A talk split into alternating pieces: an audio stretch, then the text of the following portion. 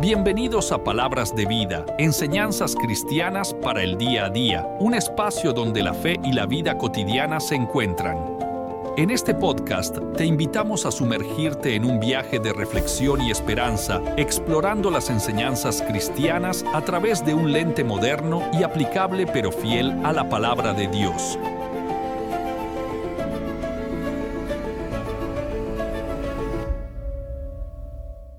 Valientes, esforzados, elegisteis la mejor parte, que es venir aquí a rendirle adoración, honra, gloria al que vive y al que reina por los siglos de los siglos, al Alfa y al Omega, a nuestro Señor Jesucristo. Así es que Dios te recompense por estar en este lugar y que te recompense con una buena palabra, que te recompense en el área espiritual y de igual manera en todas las áreas que necesites ser bendecido. Amén. Damos la bienvenida a todos aquellos que nos visitan también, ¿no? Eh, pues no sé, pues ¿cómo le damos la bienvenida? Vamos a dar un fuerte aplauso, ¿no? A todos los que están por ahí en redes sociales. Bienvenidos también a la comunidad cristiana de Madrid. Y nada, pues hoy seguimos con la segunda enseñanza sobre el tema.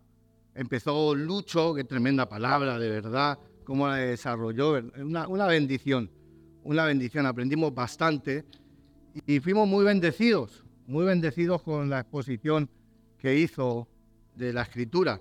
No es un tema, pues, eh, fácil de predicar. Cuando se habla de finanzas, de economía, sí, a veces pues nos ponemos como en la defensiva, ¿no? Ah, nos ponemos aquí y mucho cuidado. Entonces, que Dios nos dé sabiduría, que el Espíritu Santo nos convenzca a todos de las áreas de las que debemos de ser tratados, porque solamente Él y su palabra pueden transformar nuestras vidas. Y hoy empezamos con la segunda enseñanza. Y sé que con el tema de las primicias, la fiesta de las primicias, hay muchos retractores. Muchas personas, y yo imagino que en este tiempo muchos se meten en Google, ¿verdad? Tum, tum, tum, primicia, nuevo pacto, antiguo pacto, está, se da, no se da, y podrás encontrar de todo. Pero bueno, aquí está la mejor guía, ¿no? Cuando queremos encontrar algo. No todo lo que se pone en redes sociales es cierto, ¿no? Aunque te mencionen la palabra de Dios. Entonces hay gente que son retractores respecto a esta fiesta de las primicias. Muchos dicen que esto es antiguo pacto, que es del Antiguo Testamento, que fue un mandato que Dios le dio a Moisés. Cierto es, la verdad. Pero ahora vamos a ver cómo también este principio de las primicias, que es lo primero y es lo mejor, también estaba antes de la ley, porque si nos acordamos, todos aquí, eh, queridos amigos y amigas, la ley comienza en Moisés, en el monte Sinaí.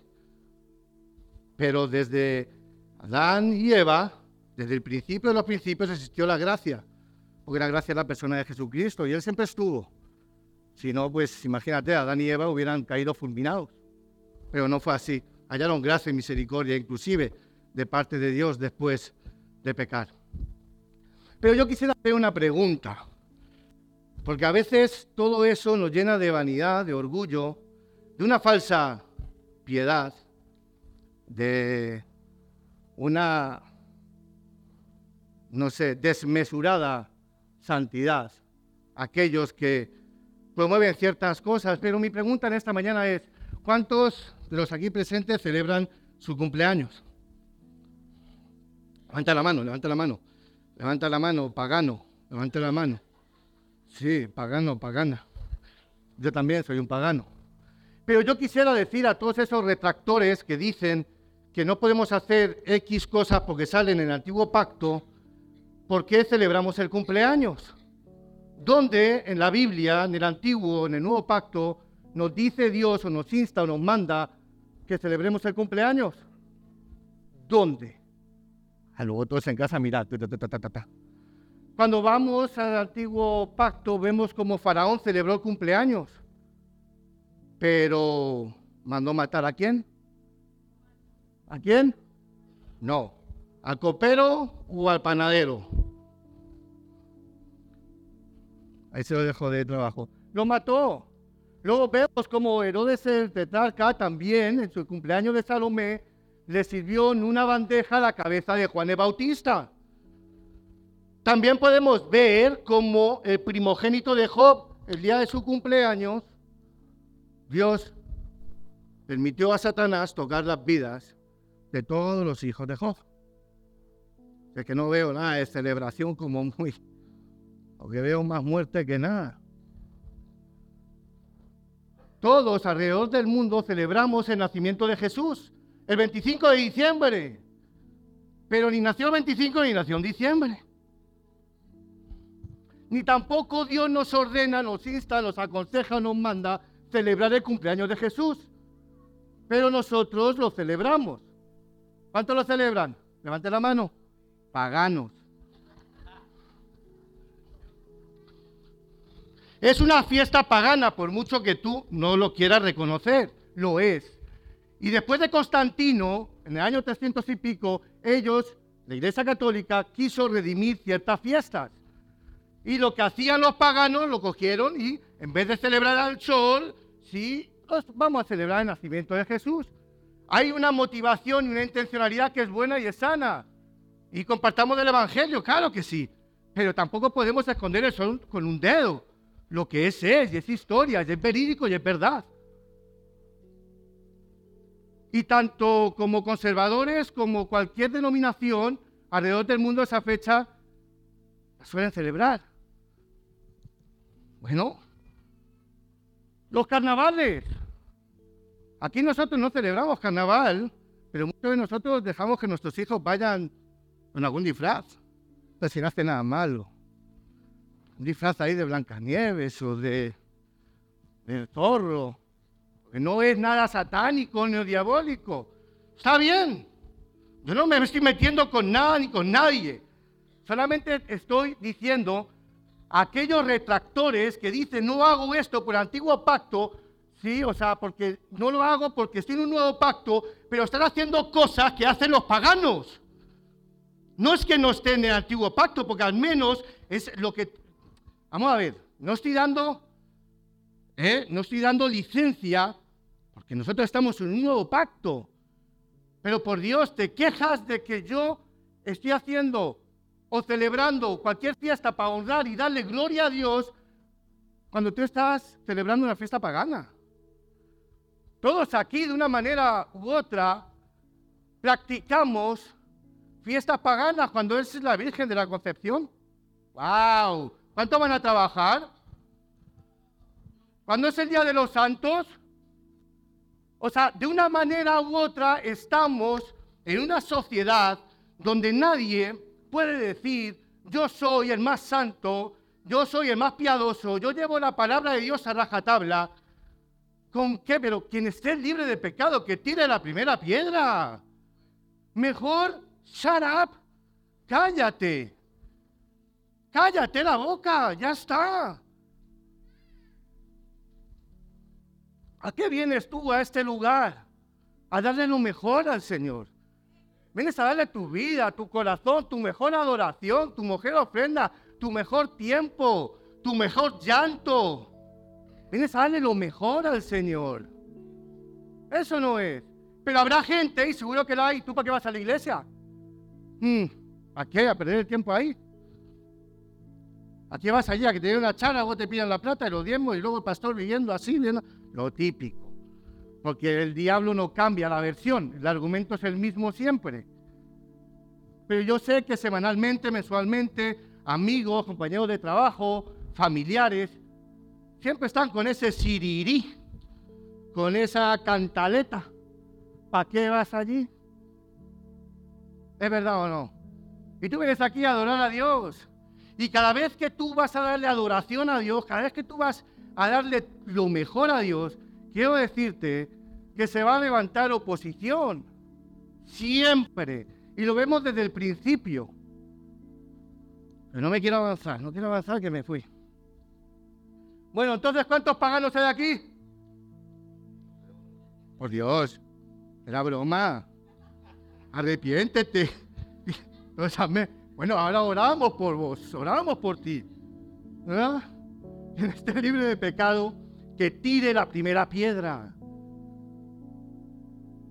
Tenemos la escritura, que es la palabra profética, es nuestro plan de ruta para que podamos accionar, predicar, orar y caminar como verdaderos hijos de Dios.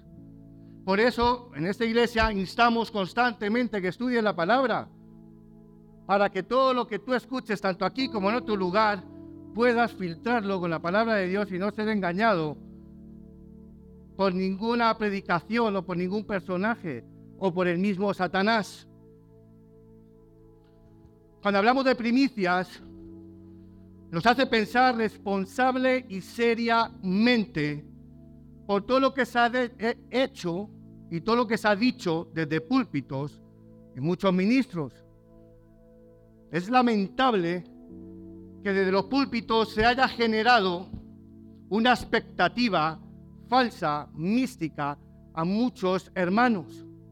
Por ejemplo, diciendo, trae tus primicias este año 2023 y vas a recibir la bendición de Dios. Trae todos tus sueldos, si son mil, porque Dios te va a dar cien mil. Constantemente se está predicando cosas que no son y que una expectativa falsa que trae frustración, amargura, decepción, sobre todo ante la iglesia y ante Dios. La culpa de falsas esperanzas o falsos mensajes. En parte hay razón, pero en parte no. Dios cumple sus promesas. Pero si Dios no lo dice aquí, hermano mío, déjame decirte que por mucho que te lo diga yo, si Dios no lo dice, Dios no tiene la obligación de cumplir o de hacer algo que Él no se ha responsabilizado o ha dicho en su palabra. Ahora, Dios bendice. Claro que sí. Dios prospera. Claro que sí. Hay que hablar de dinero. Claro que sí. Pero no todo el tiempo hablar de dinero. ¿Cuántos están conmigo? ¿Cuántos trajeron su dinero? Eh, ahí ya no, eh, ahí ya no dice amén.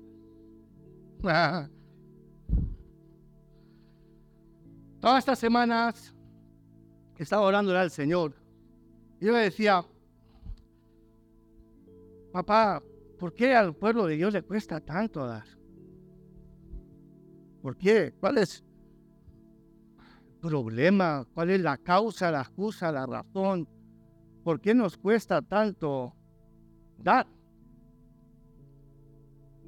Y dije, pues antes de hablar en sí de la enseñanza, de las primicias, digo, primero, el Señor me traía como antes, eh, Dios da pan al que come, ¿cuántos comen? Pero ya Dios da semilla que siembra, ¿cuántos sembradores hay aquí? Entonces tú antes de sembrar una semilla, ¿qué haces? Preparar la tierra, echas el abono. Bueno, antes de eso, limpias toda la hierba mala que hay. No, lo hará, ¿verdad? Y luego pones el abono y luego poner la semilla. Y entonces el Señor me llevaba a, primero limpia lo que hay en el corazón. Primero limpia lo que hay. Porque si no, si no, es como en una obra. Walter, echame una mano. Si yo voy a hacer una reforma y ya hay escombros, ¿cómo voy a levantar un muro sobre escombros? Primero que tienes que hacer, sacar el escombro, limpiar, barrer, tal, o no. ¿Ves? Estoy cualificado, llévame.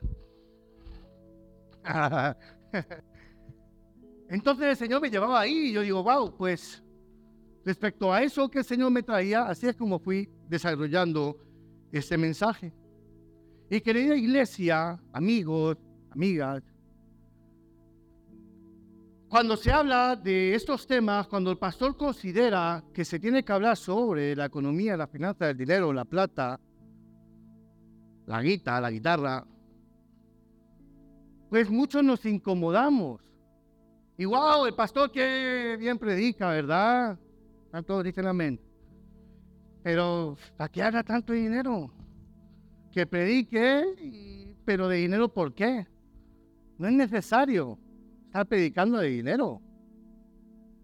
Y este tema incomoda y molesta mucho, no aquí en la comunidad cristiana de Madrid, en Júpiter. En la comunidad cristiana de Júpiter. Alguien se incomoda mucho. Muchos hoy no han venido. A veces cuando ponemos el mensaje, primicias, el dar, el dar como lo saben, dicen, ni voy. Mejor me quedo en casa, pero ellos se lo pierden. Dios te recompense por estar aquí en este lugar. Nosotros una vez al año solemos compartir unas miniseries sobre las finanzas. La última serie que hicimos el año pasado fue una serie que no se hablaba prácticamente del 10, sino del 90. Es decir, enseñando bíblicamente cómo deberías administrar, gestionar, usar tu 90%. ¡Wow! Creo que eso no se suele ver mucho. Y yo entiendo, entiendo que hay personas, ministros, iglesias, que han abusado en el tema económico y que hay hermanos, hermanas, matrimonios que han sido afectados en el área económica por el abuso de ministros que en púlpitos o iglesias, iglesias les han extorsionado, manipulado y robado, transgiversando la palabra del Señor. Yo lo entiendo. Y hay personas que hacen iglesia, ministros que hacen iglesia por el dinero. Lo sabemos. Y hay ministerios donde solo se predica el dinero. Lo sabemos donde su énfasis y donde todo está direccionado al dinero.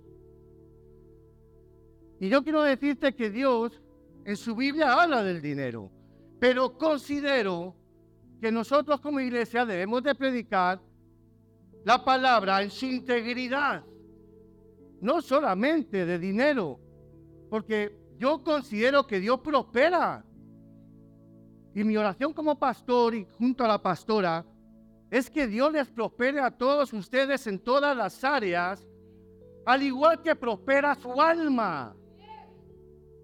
Que Dios les prospere, que Dios les bendiga. Ese es nuestro mayor anhelo, deseo y oración. ¿O quién que es papá no quiere que sus hijos sean bendecidos? ¿A quién le gusta que sus hijos no lleguen a fin de mes? Que no tengan trabajo, que no tengan comida, que estén mendigando. ¿A quién? Papá quiere prosperarte. Claro que sí, pero prosperarte en todas las áreas, no solo en la económica. ¿Cuántos dicen amén?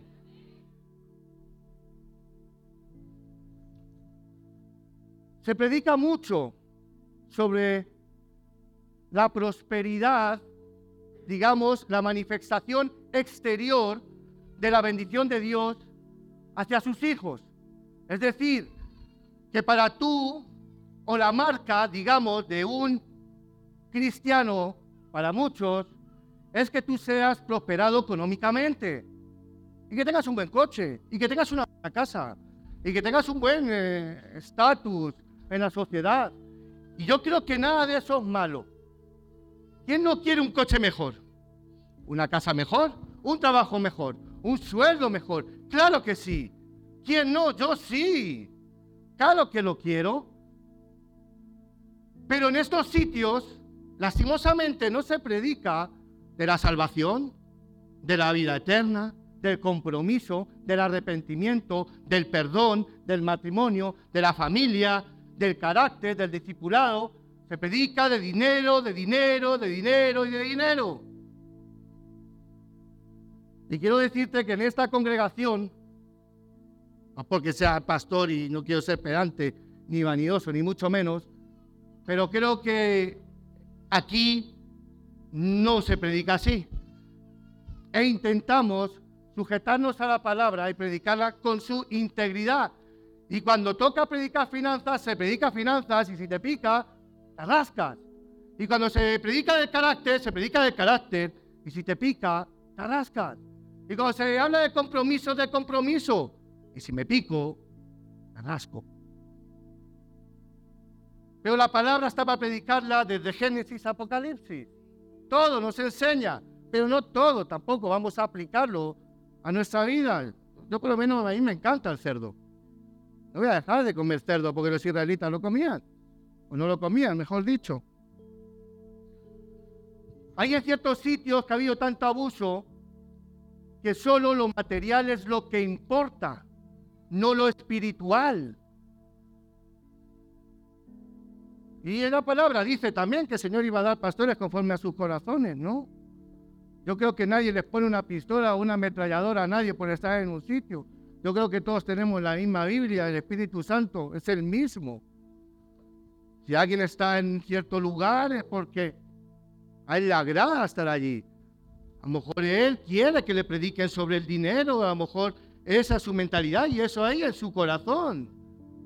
Porque déjame decirte que aquí, si se te predica de pecado, o en las iglesias que se predica la totalidad de su palabra, puedo decir que no son muy multitudinarias, no suelen ser muy grandes, porque no se predica las emociones, porque no se predica tus sentimientos, sino se predica la palabra de Dios.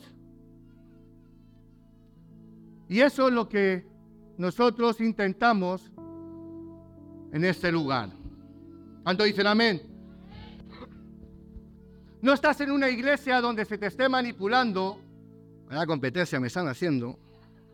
Por mucho más que grito, no hay manera. No estás en una iglesia que se te esté manipulando ni se te vaya a manipular. No estás en una iglesia donde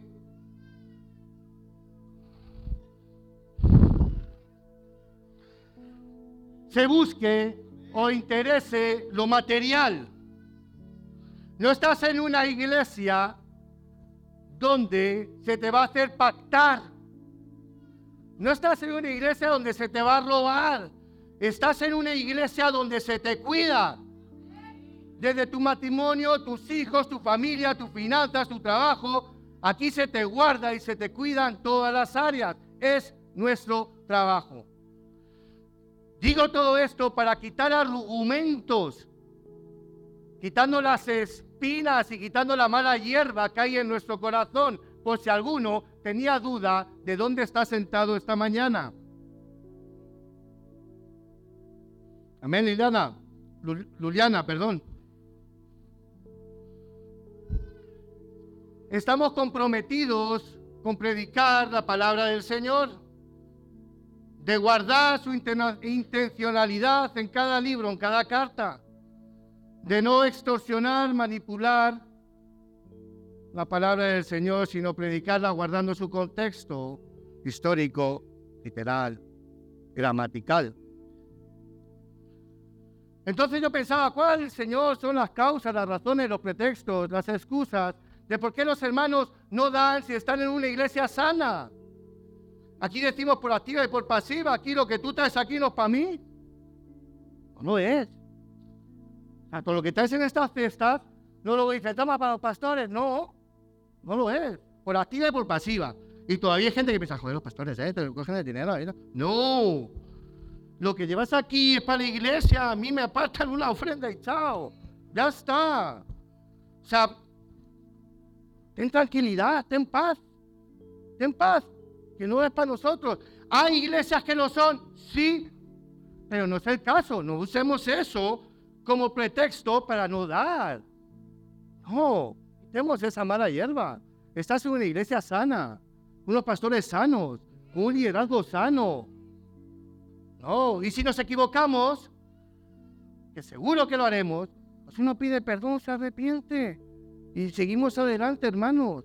Que yo no pretendo haberlo alcanzado ya ni saberlo todo pero si hay un corazón sano ¿sí? y bien sumiso a la palabra del Señor. Y eso lo tengo más claro que el agua, que aquí no vas a recibir ninguna predicación de opiniones, de sentimientos, de argumentos propios, sino vas a recibir la palabra del Señor, que es la única que te va a transformar y cambiar. Ya está. No hay más. ten esa seguridad donde estás sentado. Entonces hay muchos que se cierran porque han sido abusados. Hay otros que pueden tener otra causa. Pastor, no prediques del dinero. ¿Para qué vas a predicar del dinero? Si nosotros estamos aquí de paso, somos extranjeros y somos peregrinos, pastor, si tú lo dices. ¿Para qué vamos a tener aquí dinero? Pues aquí todo se, como dijo el apóstol Pedro, todo se va a quemar. Aquí, ¿para qué dinero? Ah, hombre, vamos por fe, ¿para qué trabajar? Si el Señor viene en cualquier momento. ¿Para qué?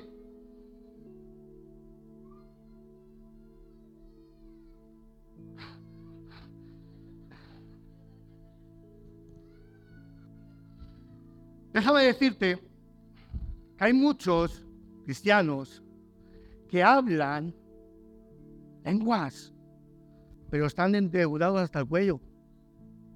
¿Cómo lo ves?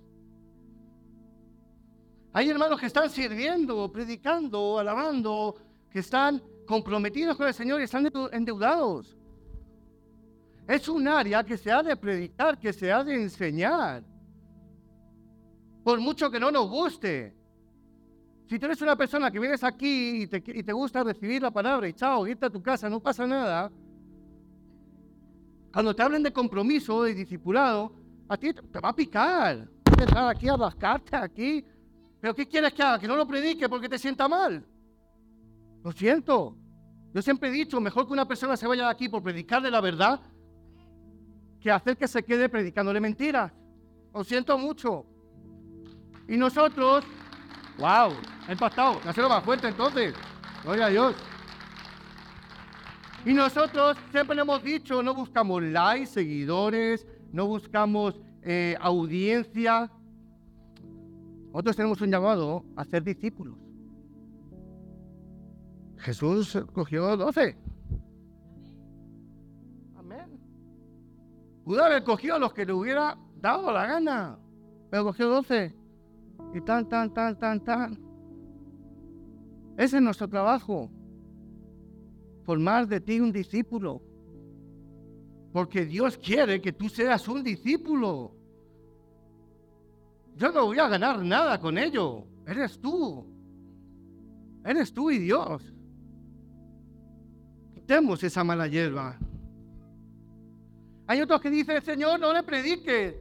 Pastor, a la gente del dinero no hace falta. No le falta decirles que den.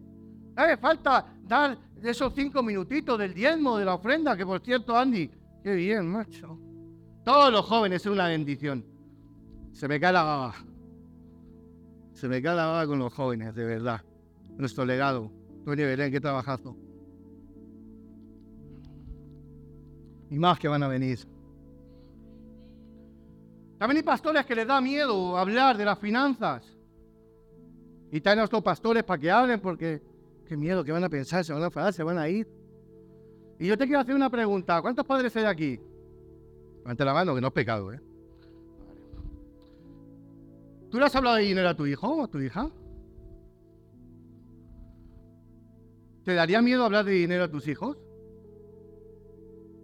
Creo que es una enseñanza que a cierta edad cuando tú ya empiezas a darle, le vas a tener que enseñar, ¿cierto o no? Entonces a mí, ¿por qué me va a tener que dar miedo predicarte, enseñarte sobre finanzas como padre espiritual de esta casa y tú como hijo espiritual de esta casa? Te lo tengo que enseñar. Al igual que tú enseñas a tus hijos. Y nadie dice nada. Porque es algo de lógica, de sentido común. Vamos quitando y mi, mi, mi trabajo como pastor es predicarte, vuelvo y reitero, toda la palabra, todo el consejo de la palabra del Señor. ¿Te guste no te guste? A mí hay predicaciones que, sinceramente, yo. Difícil. Pero tengo que predicarlas. ¿No crees que Dios se va a enfadar por que prediques de finanzas y enseñes a tu pueblo sanamente y bíblicamente, ¿se va a enfadar? Dios se enfadaría si yo te predicara de finanzas con la motivación de, de la cartera. Yo creo que Dios se enfadaría conmigo y también contigo por, ¿entiendes? Pues no leer la palabra. Sí, pues dejarte engañar. Bueno, Pablo decía, tonto. ¿Vale? No estoy diciendo a ti, Carlos, ¿vale? Mires mal. Pero Dios se enfadaría. Pero cuando uno predica sanamente y bíblicamente, ¿por qué Dios se va a enfadar conmigo? Es algo que yo debo hacer como pastor. Es parte de mi responsabilidad y parte de la tuya también es coger la Biblia y decir, bueno, a ver es verdad lo que dice aquí el, el pastor. Te voy a dar unos datos que no sabías. Mira esto. De las 38 parábolas que Jesús compartió en el Nuevo Testamento, 16 hablaban de dinero. La Biblia contiene más de 500 versículos que hablan sobre la oración, menos de 500 que hablan sobre la fe y 2.350 que hablan sobre dinero. O sea que la Biblia habla bastante sobre este tema, ¿verdad? ¿Será que el Espíritu Santo nos deja todo esto escrito acerca del dinero para que no lo prediquemos? Creo que le da bastante importancia. Ahora vuelvo y repito. Entendemos el abuso que ha habido y que sigue habiendo. La alteración, manipulación de la palabra de Dios con fines económicos eh, egoístas, ambiciosos, avariciosos. Pero vuelvo y reitero, no es el lugar, no es el sitio, no es la iglesia, no son los pastores que están aquí. Sigo quitando, ¿vale? Levítico capítulo 23 del verso 9 al 14. Estoy con la introducción, ¿eh? Estoy con la intro.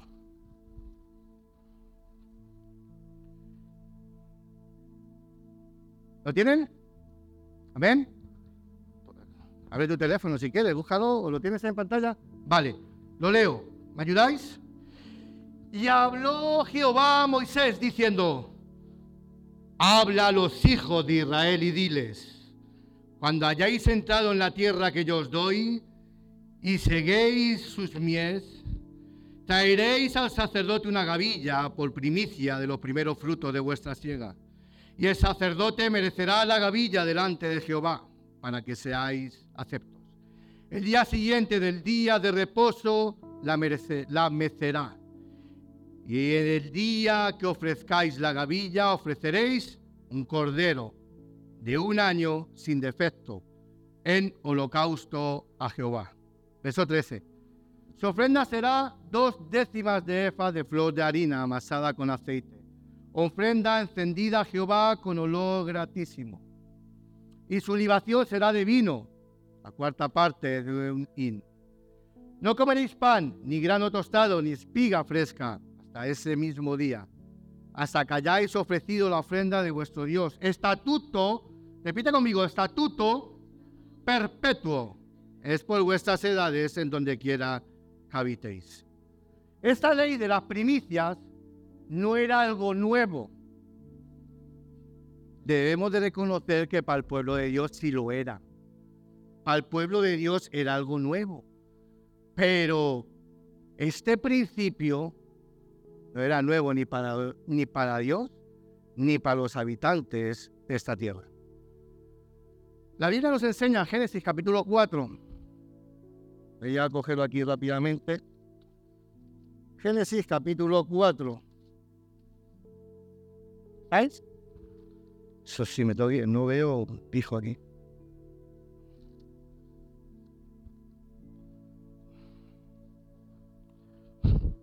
Eso es difícil, ¿eh? Y dijo Jehová Dios. A ver, aquí ya no, perdón. Conoció a Adán a su mujer Eva, la cual concibió y dio a luz a Caín y dijo, por voluntad de Jehová he adquirido varón. Después dio a luz a su hermano Abel, y Abel fue pastor de ovejas, y Caín fue labrador de la tierra. Le aconteció, andando el tiempo, que Caín trajo del fruto de la tierra una ofrenda a Jehová. ¿Estamos? ¿Lo tienes ahí? ¿Sí? Y Abel trajo también de los primogénitos de sus ovejas, lo más gordo de ellas. Y miró Jehová con agrado a Abel y a su ofrenda. Oh, ahora sí. Ahora sí. Gracias, Rubén. Así toca la guitarra Hugo, ¿de bien? Pero no miró con agrado la ofrenda. No, pero no miró con agrado a Caín y a la ofrenda suya. Y se ensañó Caín en gran manera y decayó su semblante. ¡Wow! Vemos como en el principio, en el Génesis, Abel trae lo primero y lo mejor. No Caín, pero sí Abel. Trajo lo más gordo, lo primero. La primicia significa lo primero y lo mejor. Y no necesariamente es lo primero. Y yo tengo un ejemplo que es Génesis capítulo 22, y quiero que me acompañes, si rápidamente. Ya aconteció, 22, desde el 1 al 14. Ya aconteció después de estas cosas que probó Dios a Abraham y le dijo, Abraham. Y él respondió, ¿qué respondió él? ¿Qué respondió? Pero no te escucho. Eso. Tampoco me grite. Y dijo, toma ahora tu hijo, tu único Isaac a quien amas. Wow. Isaac a quien amas. Todos sabemos que el primer hijo de Abraham no fue Isaac. El primer hijo fue Ismael. Ismaelitas, el pueblo árabe. El segundo hijo fue Isaac, pero fue el primero de la promesa porque lo tuvo eh, Ismael con Agar. Pero el, segundo hijo, que fue el primero de la promesa, fue Isaac. Abraham le dio, quien quiera decir el primero fue Ismael, pero le dio lo mejor, el hijo de la promesa. Y en esta historia podemos ver tantas cosas. Podemos ver, no la voy a, a desarrollar, pero yo en esta historia, que te aconsejo que la leas en casa, Génesis 22, del 1 al 14, vemos como Abraham, con una edad avanzada, le dice al Señor, heme aquí. Persona obediente en la Biblia, considero que es Abraham. Abraham jamás alegó con Dios, jamás intentó negociar con Dios. Abraham, heme aquí. Dame a tu hijo que voy a hacer de él un holocausto con tu hijo. Con aquel que estuvo más de 25 años esperando. Con aquel que aproximadamente 12, 13, 14 años lo estaría cuidando, protegiendo, para que no fuera una persona mundana, alcohólica, drogadicta, que no se juntaba con malas personas, porque era la promesa de Dios, era por el cual ya vendría todo el pueblo de Israel. ¡Wow! imagínate eso. Y que Dios le diga, que le diga, tráemelo. Necesito a tu hijo. Pero vamos, las otras palabras que le dijo hasta luego, me voy, colina arriba. Vosotros esperadnos aquí que me voy con el niño, con la leña y con el bardeo, con la faca, con la...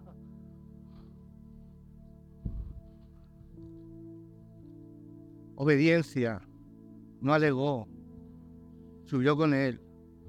Pero escucha, que el hijo también tela, ¿eh?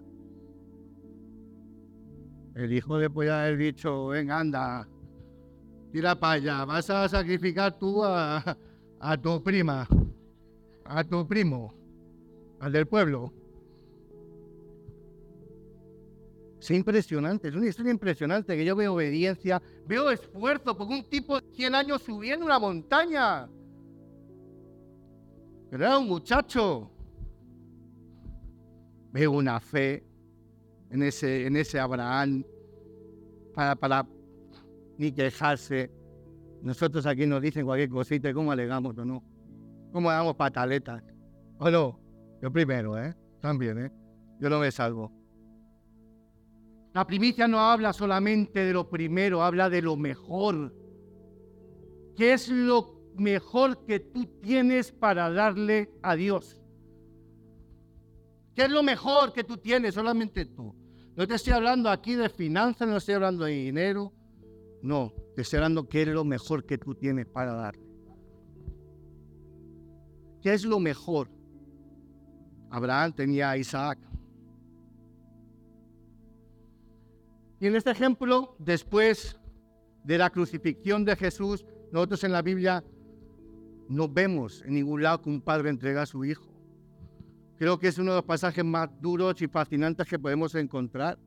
Un padre va a sacrificar a su hijo. Bueno, si fuera este tiempo que metían preso, habría que ir a predicar a Abraham a la cárcel. ¿Sabes? Solamente por el intento, ¿no? La sociedad que vivimos, complicado. Y es complicado. Pero qué acto de fe, qué acto de obediencia.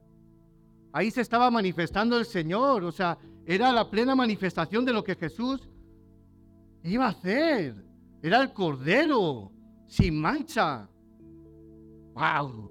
O sea, es increíble. Algún día lo desarrollaremos, pero es increíble. Ahora, si a ti Dios te preguntara o te dijera, entrégame tu hijo, Piénsalo. ¿Está aquí Jean Paul?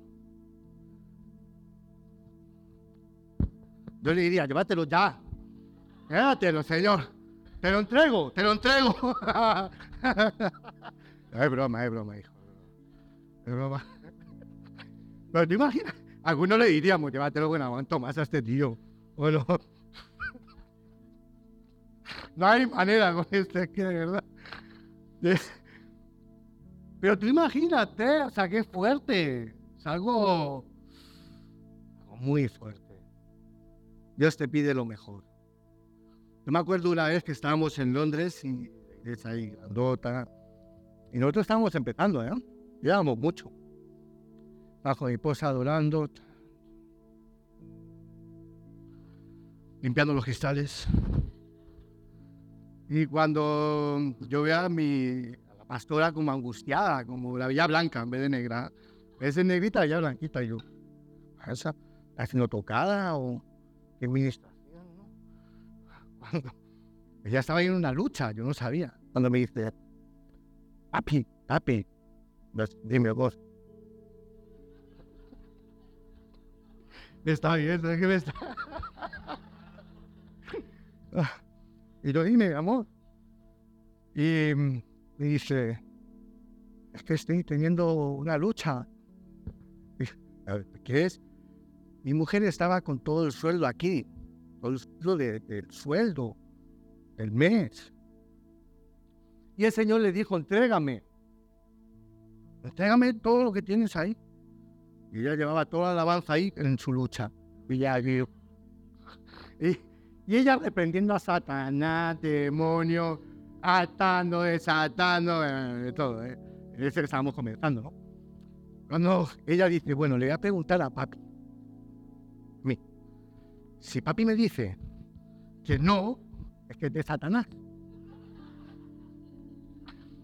Entonces me dice, papi, digo, dime, tengo una lucha.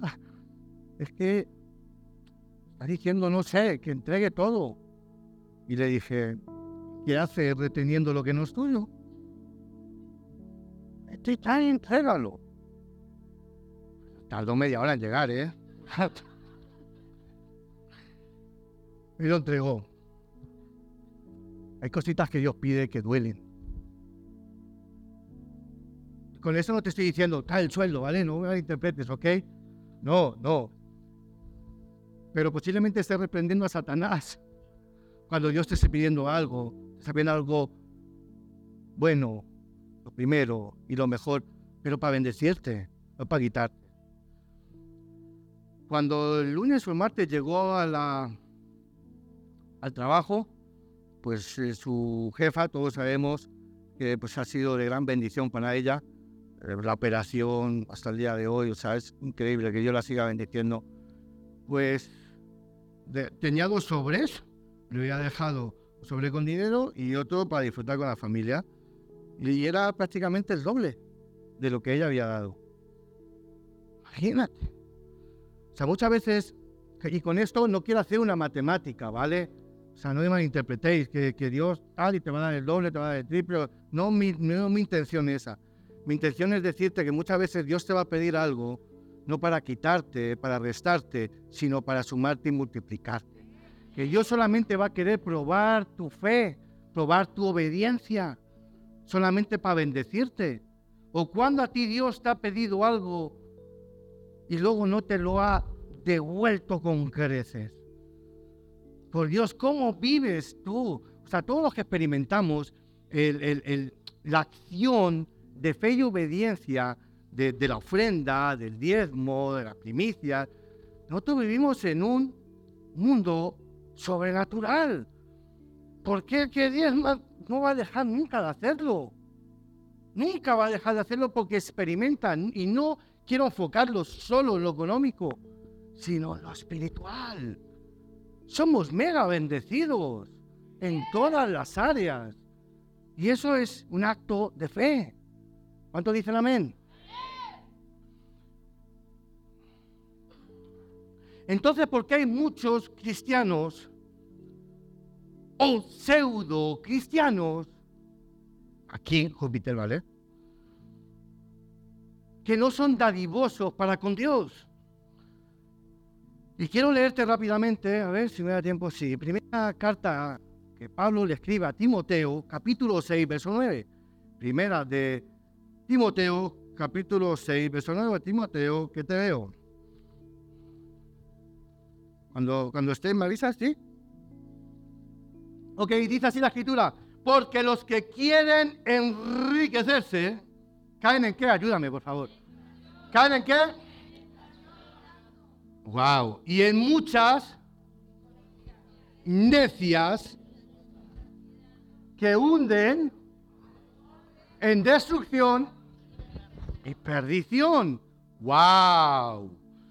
Porque los que quieren enriquecerse caen en tentación y lazo y en muchas codicias necias y dañosas que hunden a los hombres en destrucción y perdición. Y en el verso 10 dice, porque raíz, porque raíz de todos los males es el que, el cual codiciando algunos se extraviaron y fueron traspasados de muchos.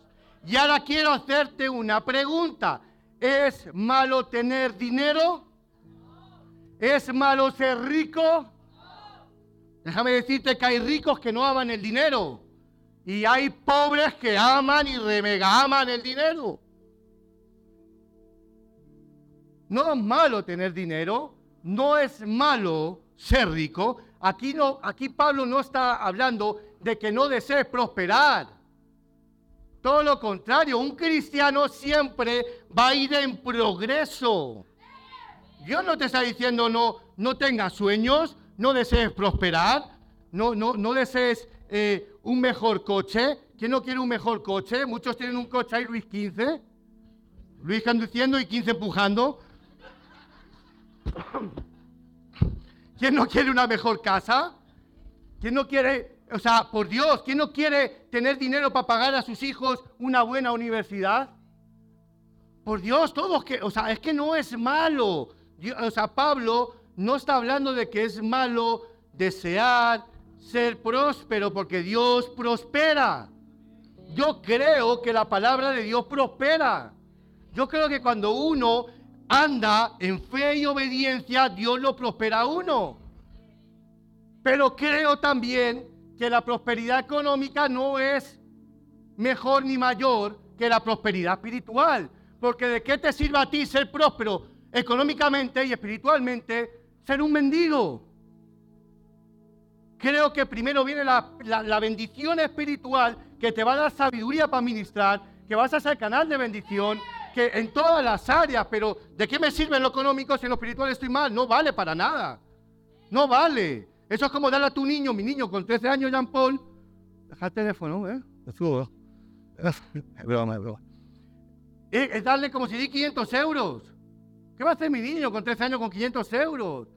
No, yo tengo que formar el carácter de él, esperar una eh, eh, edad consecuente para que él pueda administrar, gestionar Por Dios, pues así mismo es el Señor con nosotros. No podemos darle más énfasis a lo económico, a lo financiero, aunque es bueno. quién? ¿Quién no quiere el dinero? Ah, pues dámelo. es broma, es broma. cuidado, cuidado, Perdón, es broma. A decir, el pastor pide dinero. No, mira, eso se puede evitar, no se puede evitar. De la abundancia del corazón de la boca. Por Dios, necesitamos dinero para vivir. Yo cómo pago el alquiler. ¿Cómo pago mi, mi, mi, mi factura, mi cuota? Yo creo que nadie lo paga con arepas, ¿o no, Giovanni? O, o lleva cuatro gallinas. O no, todo lo pagamos con dinero, todos necesitamos dinero. Pero que yo necesite el dinero no quiere decir que sea esclavo del dinero. ¿Cuántos dicen amén? Wow. Te voy a hacer una preguntita. ¿Eres alguien que usa a Dios para servir al dinero? ¿O eres alguien que usa el dinero para servir a Dios? Te lo voy a repetir, si quieres apúntalo, tatúatelo, tatúatelo. Eh, mira, eres alguien que usa a Dios para servir al dinero o eres alguien que usa el dinero para servir a Dios. Dos cosas diferentes, ¿verdad? No es lo mismo me baño en el río que me río en el baño. Original, ¿no? Peripeiro. bueno, el peri, eso ya es sospechoso, ¿eh? ¿Sabes qué significa? Que uno se tortura, que uno se está clavando, torturando a sí mismo por la ambición al dinero. Y te lo voy a desarrollar un poquito más. Hay gente que ama tanto al dinero que se endeudan. Pastor, mira, el Señor me ha bendecido con este coche. Guay, ¿cómo lo has pagado? No, pues eh, me he endeudado en no sé cuánto, pero era necesario. Me explico, a veces no administramos bien el dinero y simplemente porque codiciamos cosas o queremos, no sé, como enseñar a la gente que, como muchas iglesias nos han predicado, que es que tú eres próspero si tienes un buen coche, una buena casa, tienes... No, no necesariamente. No necesariamente, porque mis hermanos entonces de Burkina Faso, que viven en unas cabañas, que no tienen casi agua, que son menos bendecidos que yo, ¿o qué?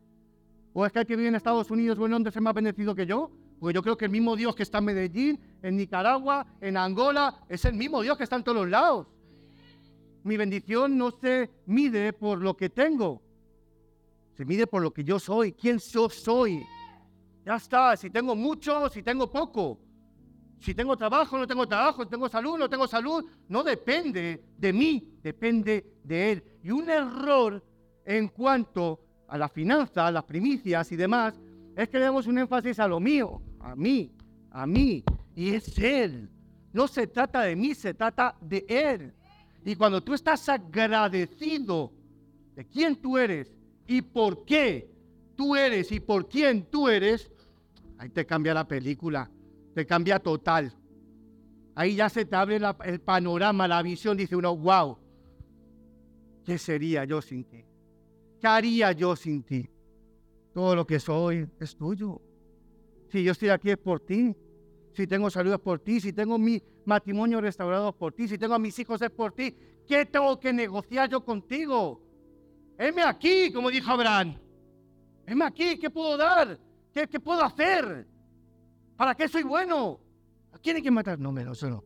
A eso Por Dios, aquí estoy. Aquí está mi corazón rendido, reconociendo, como hablaba Lucho la semana pasada, reconociendo y agradeciendo quién es Dios sobre todas las cosas y sobre mí. Los que aman el dinero se apartan del Señor. Mira, Proverbios 11:28 dice que confía en sus riquezas, ¿qué va a pasar? Caerá. Y hay personas, lastimosamente, que confían perdón, en sus riquezas. Cuando están las cuentas llenas de banco, ¿sabes? Más bendecido, la iglesia como está prosperada, Y cuando se da cuenta flaquita, Señor, oh, oh, Señor no me bendice, no me quiere, no me ama, no me mima. Porque dependemos o tenemos nuestra confianza en las riquezas, no en el proveedor de las riquezas. Mi confianza está en Él. Dios no es la añadidura. te quiero decirte que el dinero son añadiduras. Y Dios dijo, oye, Mateo 6, 32, ¿qué dice? No te preocupes de qué vas a comer. Dios ya te va a dar el pan, el pan viene ya. No te preocupes de qué vas a vestir. Dios te lo va a. ¿De qué te preocupas? Primeramente, iglesia, busca el reino de Dios, su justicia, y todo será añadido. ¿Mejor matemática que esa, hermano? ¿Por qué tienes ansia? ¿Por qué tengo eh, ese, ese miedo, ese temor? Si Dios provee lo que, si no provee a los pájaros y a los lirios del campo, si nosotros somos hijos de Dios, nosotros estamos sellados. Tú eres un hijo, Él no te va a dejar pasar calamidades.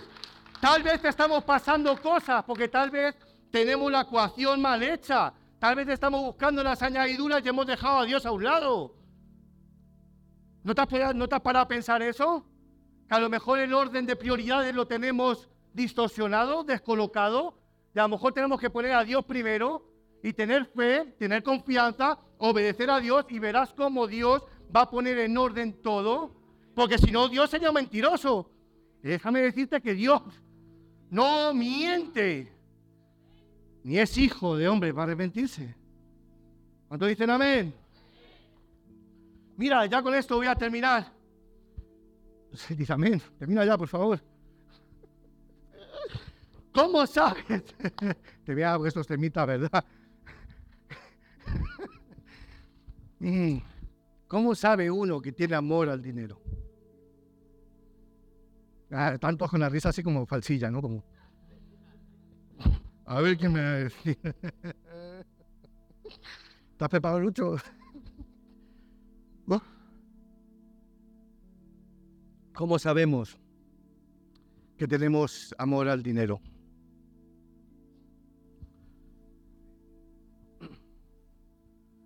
Cuando confiamos en lo que tenemos. Cuando pensamos que lo que tenemos es nuestro. Que yo no doy porque esto, como me lo he ganado yo, como ha sido mi tiempo. Y hay dos cosas muy importantes, el tiempo y el dinero, olvídate. ¿Sabes por qué mucha gente que no ha venido hoy? Porque su tiempo lo están gastando, invirtiendo en otras cosas que son más importantes que estar aquí. Hay gente que en vez de estar el viernes en el culto, ¿Cuántos saben que damos una palabra, un mensaje tremendo, liderazgo, los viernes a las 9 en Facebook Live? ¿Cuántos lo saben? ¿Y cómo es que hay más gente que no son de nuestra iglesia que lo ven que la gente de nuestra iglesia? ¿Cómo puede ser que tú a las 9 de la noche estés en tu casa o en el coche o en cualquier lado y te pierdas tan poderosas palabras, mensajes que vienen de parte de Dios? De tremendos siervos de Dios que yo admiro que son el liderazgo con el que yo batallo a diario, digo, o sea, a mí me bendicen de una manera que yo, y me da una tristeza que digo, tan poderosas palabras que se dan cada viernes, ¿y dónde está la iglesia? ¿Sabes qué? En otras cosas, a jugar a fútbol, voy a cenar. Hombre, que un día lo haga no pasa nada, todos los viernes. Todos los viernes perdértela. Como digo, este domingo me voy para la playa. Eh, pues vete este domingo a la playa y disfruta. Pero todos los domingos, ¿sabes? Ahí el orden de prioridad no está bien. Y Dios se entristece, lógicamente, porque Dios te está preparando una comida, un banquete para que se alimente tu espíritu. Te está dando enseñanza para que tú puedas vivir como un verdadero hijo de Dios y nosotros pasando, pasando, pasamos de Dios. Porque pensamos que como la da fulanito, menganito, no, la palabra de Dios sale de cualquier boca. Hay falta que sea el pastor o la pastora. No, no tomemos en menos a las personas que comparten la palabra. ¿Cuánto dicen amén? ¿Cuánto van a estar el viernes? Levante la mano. Luis, mira la foto. La foto. Ay, uno está, han hecho así ya. Han hecho, han hecho, uy, uy, uy. Bueno. Ay. Nos alejamos de Dios por la plata. Vamos detrás de la plata. Muchas veces, y, con todo mi respeto, yo estuve 10 años. Yo nací en el extranjero, en Alemania, por eso soy pastor alemán. ¿Vale? Luego tuve 10 años, bueno, soy un poco nómada, la verdad que tengo corazón de misionero. Vivo en Valladolid, Barcelona, Tenerife, en Alemania, en Madrid, en Londres. Y digo, Señor, aquí, ¿eh? Estoy aquí en esta iglesia porque Dios me ha traído a este lugar. He dicho, aquí estoy, heme aquí, Dios nos envió. envió a la iglesia a este lugar. Pero yo no me, o sea, Señor, yo estoy para servirte. Usa mi vida, donde sea, eh, como sea. Entonces, se me fue la paloma. Le va a decir algo y mira a Jesús y se me ha ido. Marcos 10, 21. Y ya con esto voy a acabar. Marcos 10, 21.